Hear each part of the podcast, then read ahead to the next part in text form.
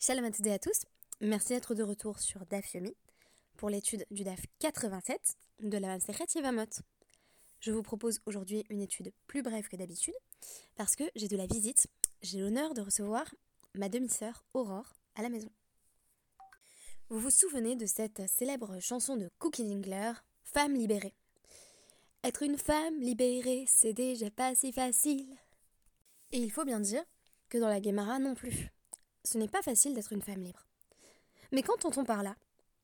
Il sera en l'occurrence question tout particulièrement du statut d'une femme veuve ou divorcée qui acquiert une certaine autonomie du point de vue de son réchoute.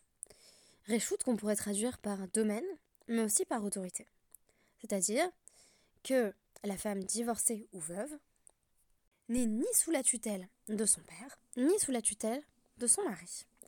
Cela va notamment avoir des ramifications et des répercussions sur la question des nedarim ou vœux. Rappelons quelques-unes des bases des lois des vœux tirées de Bamidbar, le 30e chapitre. Donc notamment tout ce qui a trait aux femmes euh, va être exposé à cet endroit. On apprend des versets 4 à 6 que la figure masculine dans le réchoute de laquelle la femme se situe, donc essentiellement le père ou le mari, peut annuler le vœu de la femme, tandis que euh, quand un homme prononce un vœu, celui-ci ne peut pas être annulé, ni par un homme, ni par une femme. Toutefois, il convient de préciser que le vœu ne peut être annulé que le jour même. S'il n'y a pas eu d'objection de cette figure masculine, le jour où le vœu a été prononcé, ou le jour où cette figure masculine a appris l'existence de ce vœu, alors il n'est plus possible de revenir dessus. Rappelons que dans ce cadre, les Nédarim sont compris comme une forme de contrition que l'on s'impose à soi-même. On se prive de certaines choses à travers un Néder, et notamment dans le cadre marital, on considère que cela va pouvoir avoir un impact sur le couple. Des psukim 7 à 9, on apprend que si une femme passe du réchoute de son père à celui de son mari, et que le vœu n'a pas été annulé par le père, le mari a la possibilité de l'annuler, mais cette fois-ci euh, pas pendant un jour, mais au moment où il en entend parler. Donc il a un laps de temps encore plus court. Sinon, on ne pourra pas revenir sur ce vœu. Au verset 10, on apprend que pour une femme veuve ou divorcée, il n'y a pas d'annulation du vœu possible. C'est-à-dire qu'elle est considérée comme pleinement responsable, finalement pleinement responsable de sa parole. De même, dans le cadre du mariage, euh, on apprend des psukim 11 à 15 que euh, si la femme fait un vœu, euh, le mari peut là encore annuler le vœu la première fois qu'il en entend parler. Et le verset 16 rappelle que si euh, l'époux ou le père, qui sont ici placés clairement en situation d'autorité, force la femme à enfreindre son vœu après le délai imparti pour l'annulation légitime, ils porteront sa faute à elle. C'est-à-dire qu'ils la font transgresser et qu'ils sont condamnables et condamnés. Revenons sur l'exemple de la femme veuve ou divorcée. Rachi rappelle à ce sujet sur Bamidbar, Lamed Pasuk Yud, Kol Asher Asra al Nafsha Donc, au sujet de cette femme veuve ou divorcée, tout ce qu'elle s'interdit à elle-même restera pour elle ou sera euh, raffermi. C'est-à-dire que euh, personne ne pourra revenir sur son vœu. Les fichiers Eina lo birshuta velo baal. Explique Rachi parce qu'elle n'est ni euh, dans le domaine de son père ni dans le domaine de son mari.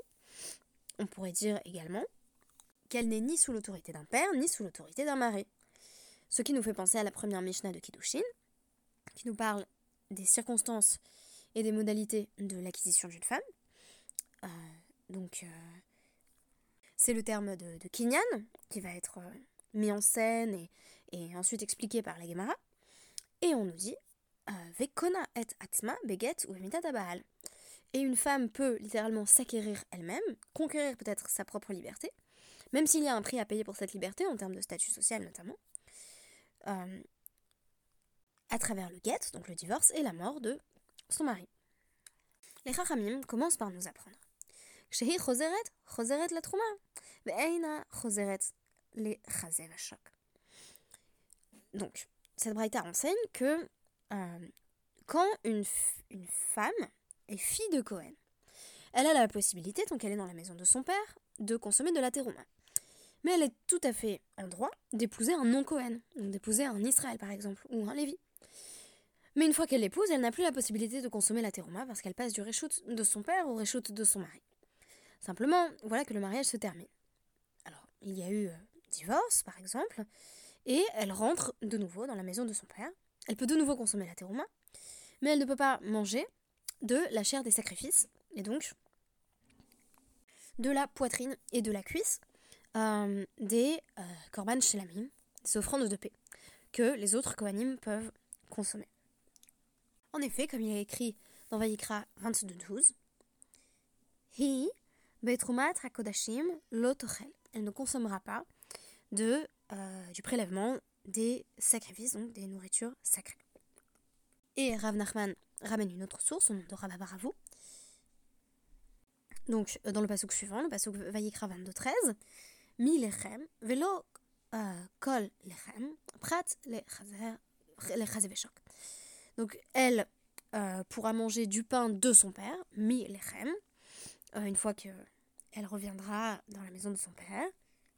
D'où l'on apprend qu'elle pourra manger une partie du lechem, c'est-à-dire de la nourriture euh, qui est servie dans la maison de son père, mais comme c'est mi lechem, il y a quelque chose qui est exclu. Et c'est prat pour exclure justement la poitrine et la cuisse du korban. Matkifle, Rami Bachama. Euh, Rami Bachama dit euh, que peut-être ce pasouk euh, vient nous apprendre autre chose, prat les hafarat nedari, c'est-à-dire l'impossibilité pour le père d'annuler les vœux de sa fille. Donc, on rappelle le contexte du pasouk de Vaïkra 22-13. Il est question d'une femme qui est revenue dans la maison de son père. Et donc, on nous dit, elle revient dans la maison de son père, mais pas complètement. C'est-à-dire que euh, son père n'a plus l'autorité qu'il avait sur elle au temps où euh, elle était euh, sa petite fille ou avant son mariage. Et Rava note que, en fait, ça on le sait déjà. Je vous ai évoqué le pasouk de Bamidbar qui traite de cette question. Kvar, Paska, Tana de Rabbi Ishmael, c'est déjà enseigné par l'école de Rabbi Ishmael. Qu'est-ce qu'elle enseigne? Eh bien, elle cite notre pasouk que j'ai mentionné tout à l'heure de Bamidbar. Le vœu d'une veuve ou d'une divorcée, il tient. Nul ne peut euh, l'invalider. Ma Talmud Lomar, Vehalo Metsua Miklal Av, ou Motsa Miklal Baal. Euh, elle est sortie de la catégorie de celles qui sont euh, dans le domaine de leur père à partir de son mariage, et elle, elle est aussi sortie de la catégorie de femmes mariées, puisqu'elle ne l'est plus. Et apparemment, la sortie de la catégorie de femmes sous l'autorité 2 ou dans le domaine 2 est une sortie irréversible. Mais que fait-on euh, dans le cas où on avait une sorte de statut intermédiaire de la femme Donc, le cas suivant est là.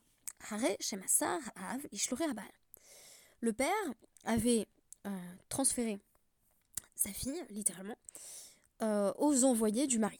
Donc, il avait dit, en gros, aux personnes qui étaient venues euh, euh, demander euh, la main de sa fille au nom d'un homme en particulier.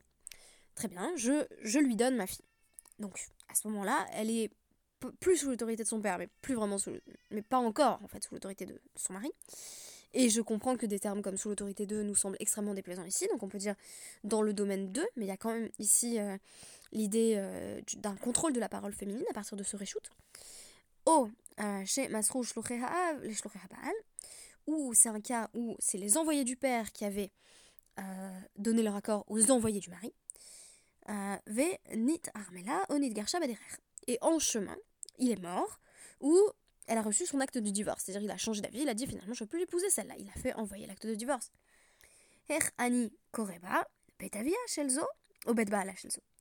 À son sujet, est-ce que je vais dire qu'elle fait partie encore de la maison de son père parce qu'elle n'a jamais eu de transfert affectif?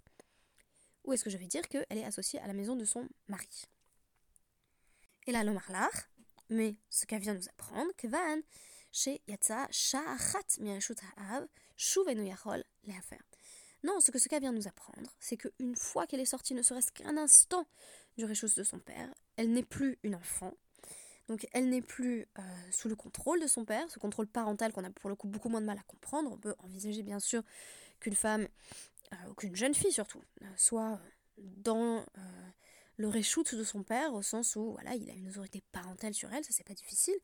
mais si elle est sortie ne serait-ce qu'un instant, chouve, il ne peut plus annuler le moindre de ses vœux.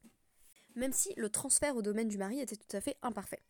Donc, finalement, on assure à la femme une protection sociale en disant qu'elle va revenir dans la maison de son père, mais son père ne va plus du tout avoir le même pouvoir sur elle. Et finalement, la femme veuve ou divorcée euh, gagne en pouvoir et en autonomie à partir de son veuvage ou de son divorce, alors que ce sont des situations qui peuvent être euh, très compliquées à gérer sur le plan euh, psychologique et social. bien entendu, voilà, une femme veuve ou divorcée va pouvoir mal vivre son veuvage ou son divorce, mais je sais pas si c'est un maigre lot de consolation, mais en tout cas, euh, sa parole n'appartient qu'à elle, et elle n'est plus sous le contrôle ni de son mari, ni de son père. Merci beaucoup, et à demain.